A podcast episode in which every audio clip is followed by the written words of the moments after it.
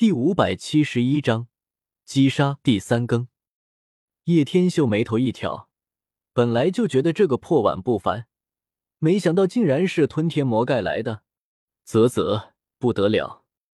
把你那破镜子冲我这英俊无匹的脸上照来试试看，让我瞧瞧是不是又变帅了。段德顶着陶盖向前走，皮笑肉不笑，非常欠揍。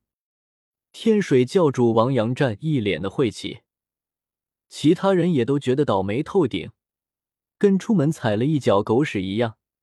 这个猥琐的胖子太招人不待见了，见我好欺负是吗？胖爷不发威，你们真当我是病猫了？段德非常墨迹，瞅瞅这个，瞧瞧那个，还有那个老白毛。你不是想要碗吗？继续抢夺啊！段德又盯住了王阳战，天水教主跟吃了个死耗子一样，闹心的要命。他不知这胖子修为如何，但里面有个老瞎子，以活化石级修为催动这个盖子，绝对可以横杀一切阻挡。咚！段德从来不是一个吃亏的主，刚才被人数落了半天。此时，祭出半件极道武器向前镇压，一股压塌万古的气息弥漫。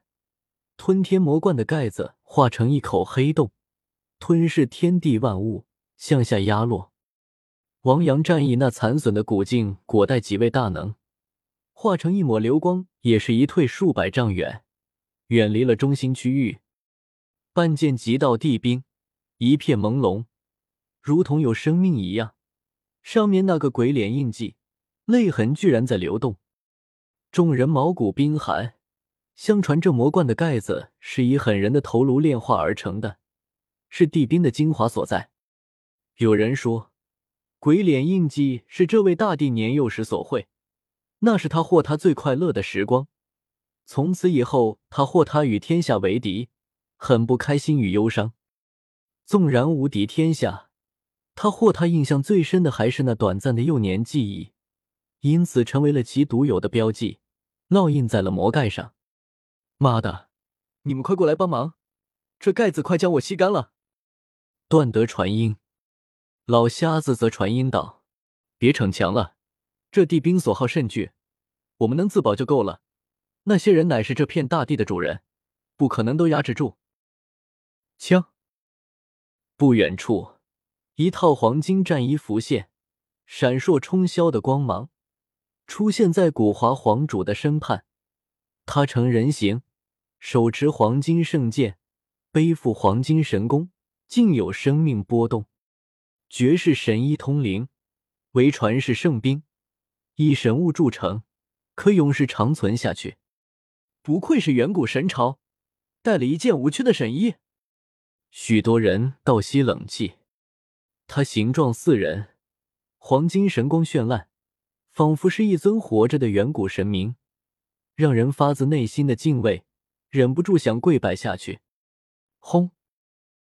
神力汹涌，朝气蓬勃，南岭妖主的身边出现一日一月，璀璨夺目。月轮一动，如龙吟九天，一片刺目，照破万物。月轮一动。似凤鸣九幽，清辉如水，溢满天地。月月双轮如真正的月月当空。这亦是传世圣兵，可以不朽，早已有了生命波动，为南妖一脉十五万年前的一位盖世圣人所留，人间罕见。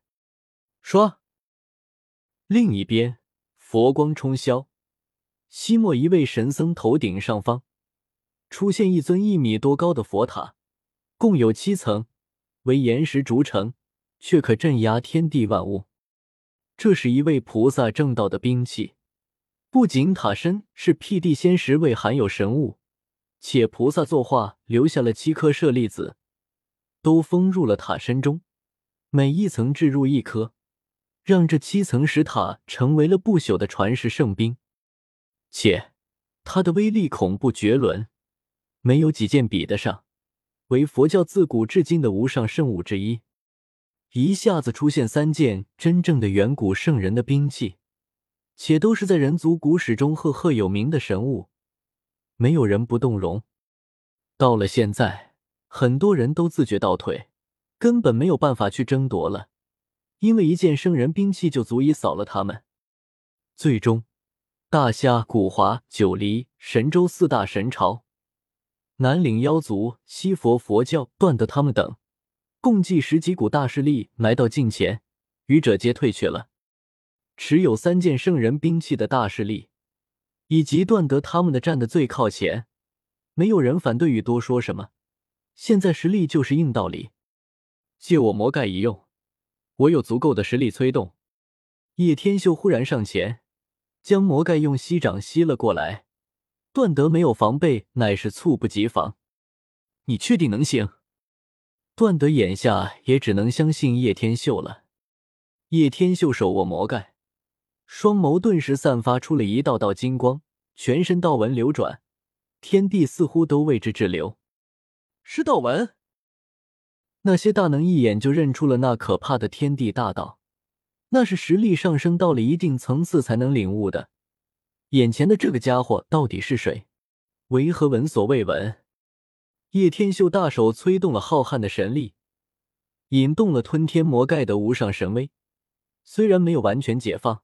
但起码可以催动。轰！一股如同天要压下来的威势从四周骤来。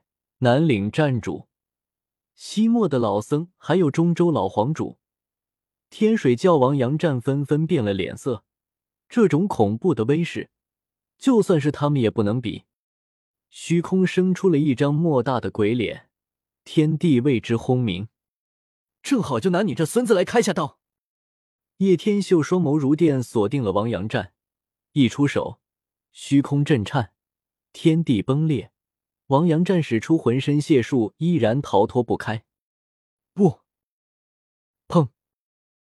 王阳战直接被炸成了血雾，四散而开。天空弥漫一片血腥味，让的所有人都为之诧异。本章完。